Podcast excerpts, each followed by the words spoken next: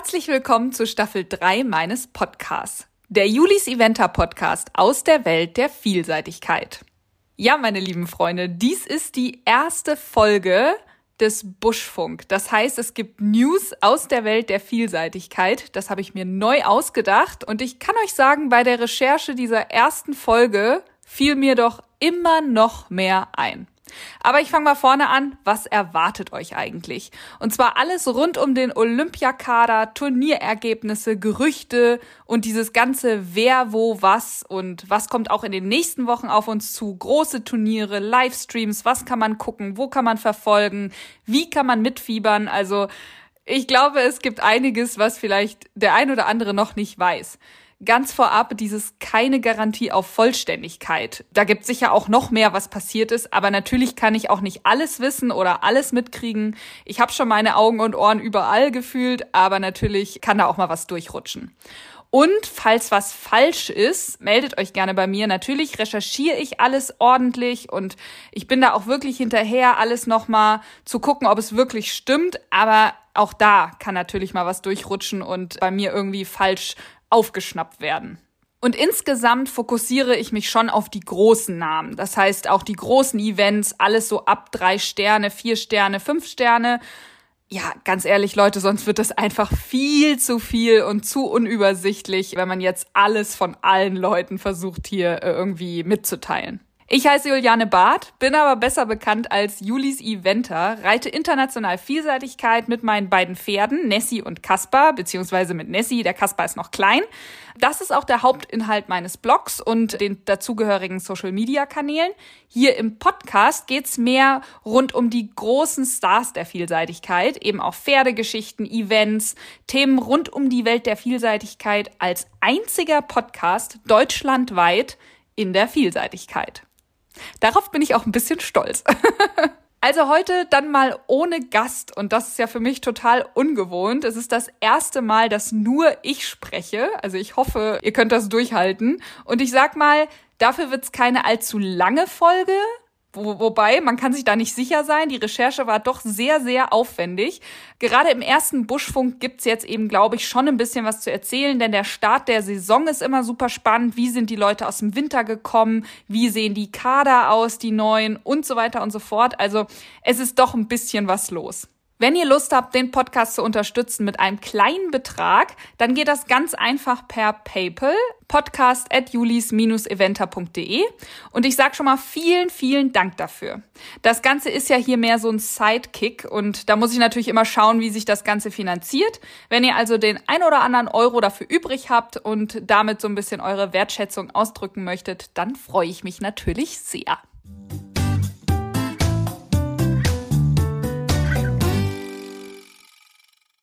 Ich versuche das mal so ein bisschen chronologisch, aber zwischendurch wird es wahrscheinlich doch etwas chaotisch. Also wir fangen mal vorne an. Wir haben einen neuen Bundestrainer in der Vielseitigkeit, Peter Thomsen. Er übernimmt nach 21 Jahren jetzt das Amt von Hans Melzer. Das sollten aber die meisten jetzt schon wissen, denn die allererste Folge des Podcasts war ja direkt mit ihm und da hat er mir ja schon Rede und Antwort gestanden zu all meinen Fragen.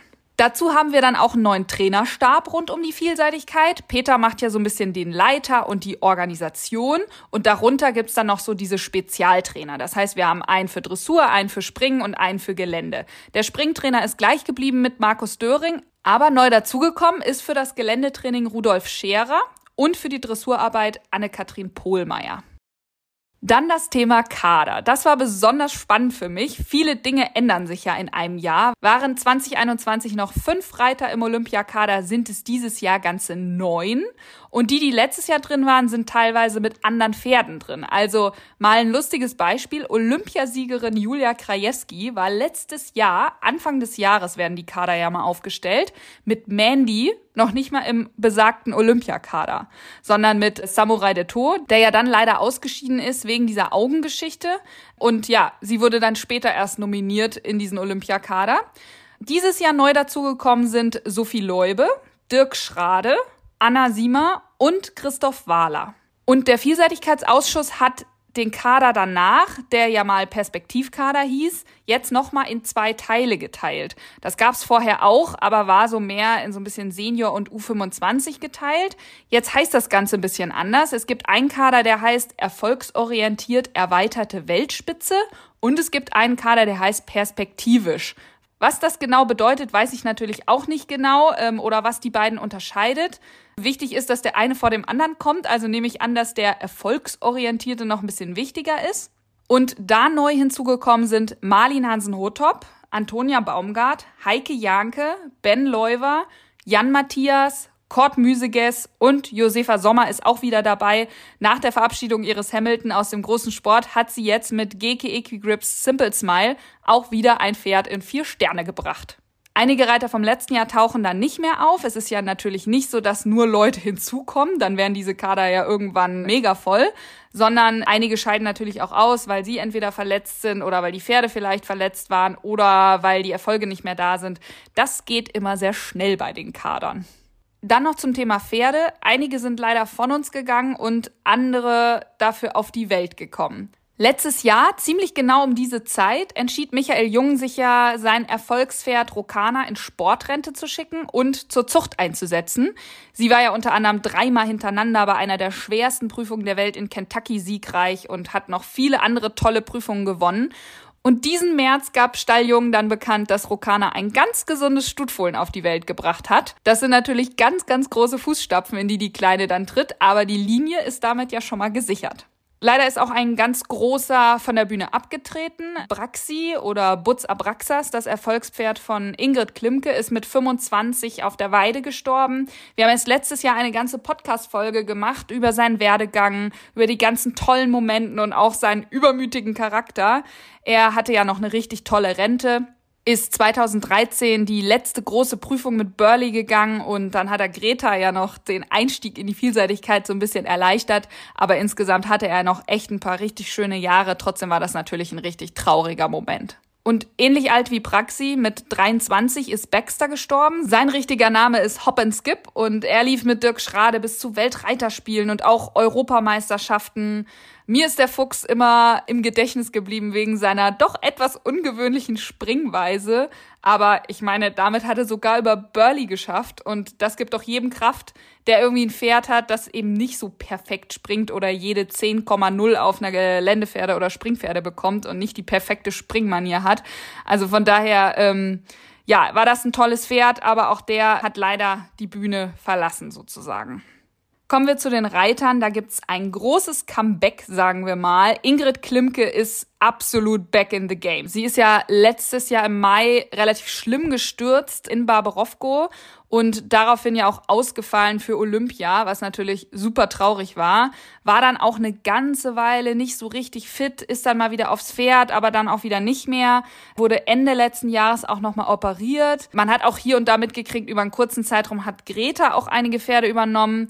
Aber sagen wir es mal so, pünktlich zu 2022 zur Saison ist Ingrid wieder richtig fit und das konnten wir in den letzten Wochen wirklich sehr eindrucksvoll sehen. Sie startete mit Sienna in Lumülen in der Dreisteine mit noch so minimalen Abstimmungsschwierigkeiten an so einem schrägen Sprung.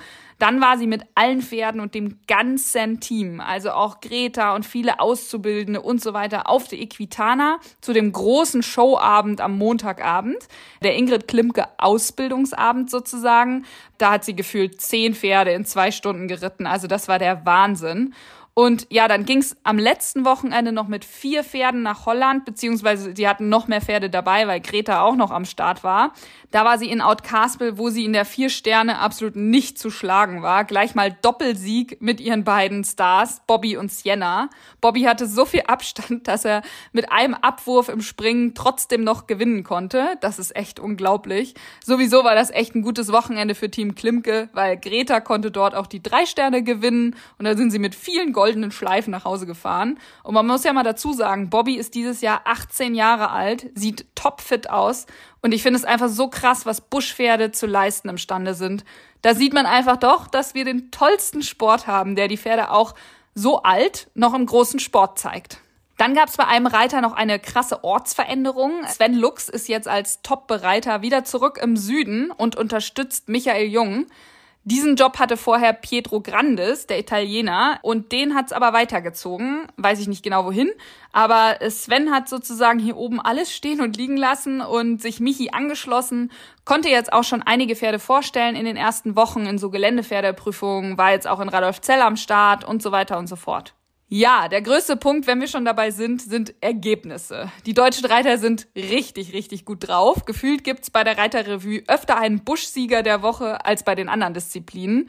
Wir haben die ersten vier Wochenenden der Saison hinter uns. Und das passt ja perfekt. Dann kann ich immer über vier Wochenenden berichten. Und es ist einfach super spannend, wer wo dabei war, wer wie viel startet, vielleicht neue Pferde hat, wer von wem oder auch Pferde übernommen hat. Und wenn man erstmal bei der Recherche ist, das habe ich am Anfang schon einmal gesagt, dann kommt man echt vom Hundertsten ins Tausendste. Also ich versuche mich kurz zu fassen. Das erste Wochenende der Saison war das letzte Märzwochenende. Da liefen gleich schon zwei Prüfungen. Zum einen Kronenberg in Holland, wo Michael Jung in der drei Sterne gleich mal einen Doppelsieg einfahren konnte mit Chipmunk und Highlighter. Und parallel gab's in Lumülen auch eine drei Sterne und dort siegte Marlin Hansen-Huttop und Sandra Auffahrt wurde mit ihrem Matz Zweite. Am zweiten Wochenende, das war dann das erste Aprilwochenende, ging es in Kronberg dann nochmal rund. Die haben dann sozusagen auch die langen Prüfungen mit dazu genommen und bis vier Sterne ausgeschrieben. Und diesmal auch wieder ein Deutscher ganz, ganz vorne. Andreas Dibowski konnte mit seiner Corrida die vier Sterne kurz gewinnen. Sechs Punkte Vorsprung vor dem zweiten hört sich auch ziemlich lässig an. Am dritten Wochenende der Saison standen auch einige Prüfungen an. Kreuth in Süddeutschland hatte bis drei Sterne ausgeschrieben und einige Profis wollten das ja auch als Konditionsschub für den nächsten Sprung nutzen, hatten wir in der Peter Thomsen Folge gehört. Leider hatte Kreuth echt mit fiesem Wetter zu kämpfen. Der Boden wurde sehr, sehr schwierig. Von den 26 Startern beendeten nur acht. Die drei Sterne konnte Michi gewinnen mit einigem Abstand. Marlin Hansen-Hottop wurde Zweite. Und Christoph Wahler stellte ein neues Pferd vor, D'accord. Das Pferd wurde bislang von Svenja Eckert vorgestellt, bis drei Sterne lang letztes Jahr. Am gleichen Wochenende fand ja auch Stregom in Polen statt. Die machen dieses Jahr sechsmal Turnier und sind wohl bekannt in der Vielseitigkeitswelt. Ich war selbst dort auch am Start, aber nur in der zwei Sterne und daher hier nicht erwähnenswert. in der vier Sterne war es so ein knapper zweiter Platz für Nico Aldinger mit seinem Timo. Er verpasste den Sieg echt um 0,1 Punkte. Das war so knapp und so ein Krimi. Andreas Sibowski wurde Vierter, dicht gefolgt von Heike Janke, die da mit beiden Stuten am Start war. Ja, und dann kam noch das letzte Wochenende, Wochenende 4 sozusagen. Auch da liefen verschiedene Prüfungen parallel. Die einen fuhren nach Holland, nach Outcaspel, die anderen in den Süden Deutschlands, nach Radolfzell oder ganz, ganz wenige, beziehungsweise nur einer, fuhr nach Christianstad in Schweden. Also fangen wir einfach mal mit dem an, was am schnellsten geht. In Christianstad gewann Dirk Schrade die drei Sterne mit seinem Championatspferd Casino. Und in Outcaspel, schon erwähnt, gewann Ingrid Klimke doppelt die vier Sterne und die drei Sterne gewann dann ihre Tochter Greta. Sophie Leube wurde dort Dritte mit ihrer J'adore Moi. Anna Sima wurde Vierte mit Naughty Girl. Die Prüfung war also ganz fest in deutscher Hand. Und das dritte Event an diesem Wochenende war ja Radolf Zell. Die hatten vorher einen riesen Stress, weil Herpes im Stall ausgebrochen war. Aber so ein internationales Turnier kurzfristig abzusagen, ist ein absolutes finanzielles Desaster. Und sie haben echt alles gegeben. Sie haben erstens die Reiter informiert, was ich schon mal sehr, sehr wichtig finde, denn so hat ja jeder selber die Entscheidung in der Hand, fahre ich hin, fahre ich nicht hin. Und sie haben wirklich alles getan. Sie haben die Pferde ausquartiert, sie haben alle Ställe desinfiziert und haben eben alles dafür getan, dass die Veranstaltung unter den großen Sicherheitsstandards oder doppelten Sicherheitsstandards eher gesagt dann doch stattfinden kann. Die hatten bis drei Sterne ausgeschrieben und die drei Sterne konnte kein Deutscher gewinnen, sondern Felix Fock aus der Schweiz. Aber die zwei Sterne konnte uns dafür keiner streitig machen. Ich muss jetzt die zwei Sterne erwähnen. Ich habe am Anfang gesagt, es geht eigentlich erst ab drei Sterne, aber ich freue mich so, wieder mehrere Pferdenamen zu lesen, die nach längeren Verletzungspausen wieder da sind. Zum einen Siegerin der einen Abteilung, Fräulein Frieda von Brandon Schäfer-Gerau und Siegerin der anderen Abteilung, Conil von Konstantin Harting. Ich freue mich so für die beiden Jungs, dass die Mädels wieder fit sind und jetzt so richtig durchstarten können und ein richtig gelungenes Comeback gefeiert haben. Und das passt jetzt gerade ganz gut dazu. Eine andere Stute ist auch back in the game und zwar Alter de la Sens von Calvin Böckmann. Er hat sie in Lumülen und Radolfzell in der Drei-Sterne präsentiert und sie hatte Top-Ergebnisse. Danke, dass Calvin nun auch wieder mehr Busch reitet. Bei ihm muss man immer aufpassen mit den guten Springpferden, dass er sich nicht doch mal dem Springsport zuwendet. Also danke, dass das Pferd wieder fit ist und jetzt wieder Busch geritten wird. Und auch ganz spannend, er hat Phantom of the Opera von Sandra Auffahrt übernommen und war jetzt in den ersten beiden drei Sterne gleich beide Male platziert. Sandra hatte den elfjährigen Wallach letztes Jahr bis vier Sterne vorgestellt. Wenn wir jetzt schon bei Comebacks sind, eins habe ich noch. Und zwar Super Quinn von Anna Vogel ist wieder zurück aus der Verletzungspause. Auch für die freue ich mich wahnsinnig doll. Die beiden sind für mich das absolute Dream Team. Ein wirkliches Vorzeigepaar. Zwar noch nicht ganz in den Top-Ergebnissen, weil die Dressur einfach noch zu wild war. Aber natürlich wieder eine der schnellsten Runden im Drei-Sterne-Gelände und ja, ich bin mal gespannt, was sie dieses Jahr so vorhat mit der Stute. Das waren jetzt so die ganzen Ergebnisse und Comebacks. Jetzt ist vielleicht noch ganz spannend, welche Top-Pferde, also das meine ich mit den Pferden aus dem Olympiakader, welche wurden denn noch gar nicht vorgestellt? Auch das habe ich versucht mal so ein bisschen nachzuvollziehen. Klar, Mandy von Julia Krajewski, Sie wurde noch nicht vorgestellt. Sie wollte eigentlich nach Kentucky dieses Jahr zur Fünf Sterne, hat sich in Italien dafür vorbereitet als Trainingslager, das Wetter dort genutzt und eben, dass man da schon ein bisschen länger galoppieren kann. Leider hat sich die Stute dann irgendwie auf der Weide vertreten, angehauen, was auch immer, war eben nicht fit genug für diese weitere Vorbereitung und das doch recht taffe Training vorweg. Sie sollte nämlich eigentlich auch bei der drei Sterne Lumülen an den Start gehen. Aber ich habe gute Neuigkeiten. Ich habe jetzt in der Instagram-Story gesehen, dass sie sich auf dem Weg der Besserung befindet, auch schon wieder Dressurarbeit macht, eben jetzt noch so ein ganz bisschen Kondition braucht und dann ist sie auch wieder am Start. Also die startet einfach ein bisschen später in die Saison, aber ja, ich hoffe, wir können sie noch ein bisschen bestaunen. Es ist ja jetzt das Olympia-Pferd und ja, wird auch wieder fit. Und was mich etwas gewundert hat, Kajatan von Christoph Wahler habe ich auch noch nicht in den Listen gefunden. Er will mit dem Schimmel ja dieses Jahr nach Badminton als einziger Deutscher. So zumindest der Plan. Er steht auch nach wie vor in den Entries von Badminton. Vielleicht habe ich auch irgendwas übersehen. Er wird einen Plan haben und ich bin super gespannt, wenn er in Badminton am Start ist.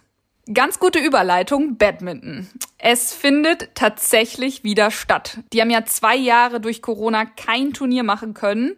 Und jetzt kommen sie wieder zurück und ich glaube, es wird richtig krass. Es gibt jetzt wohl ab Mittwoch, dem 17. eine Kurspreview.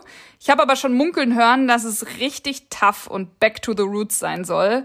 Wenn man das von Badminton sagt, äh, ich würde sagen, dann wird's doppelt krass. Und es war die Tage auch schon auf Instagram ein Video von einem Sprung zu sehen. Den nennen sie die Broken Bridge. Puh, ich werde meine Meinung dazu jetzt nicht so richtig öffentlich äußern, aber das ist ja, sehr, sehr, sehr gewaltig. Und die Pferde wissen im Grunde nicht so richtig, wo sie dahin springen. Ich weiß, Badminton ist immer gewaltig. Es ist so eine Art Rampe, die quasi in der Mitte aufhört und dann müssen die Pferde irgendwie abspringen.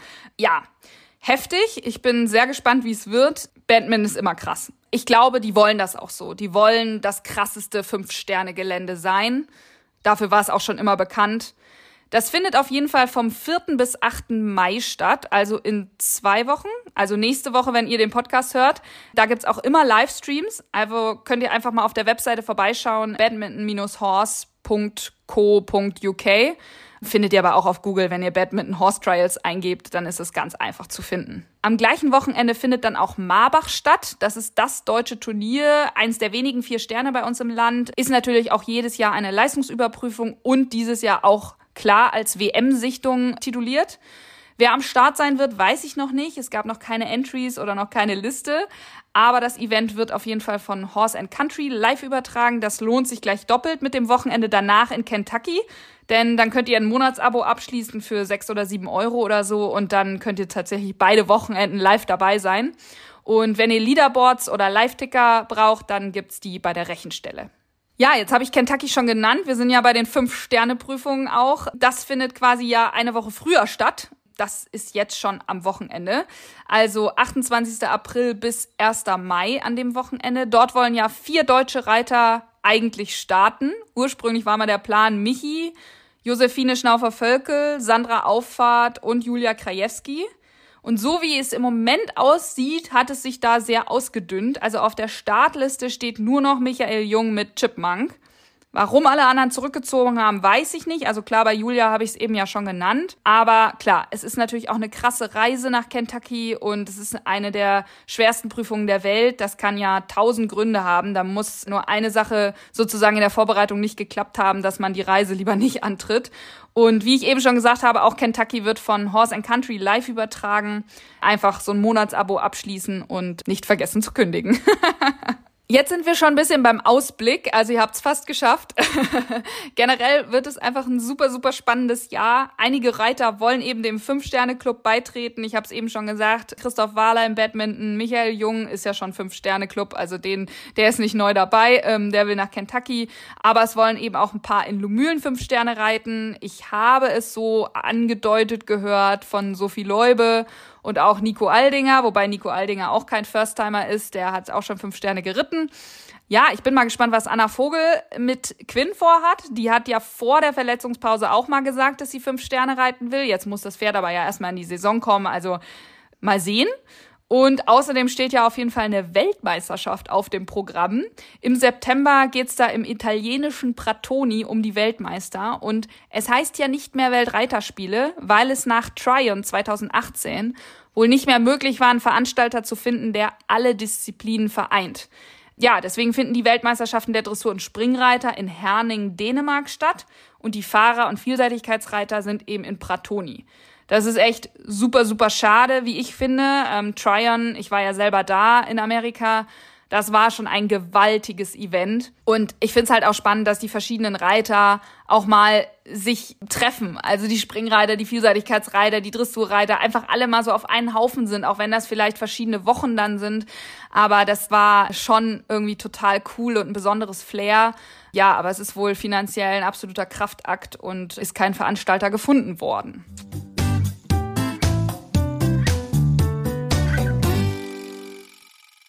Eieieiei, das war dann doch ganz schön viel. Und ich sage euch, bestimmt fällt mir morgen noch was ein, was ich vergessen habe. Aber so habt ihr mal einen Überblick.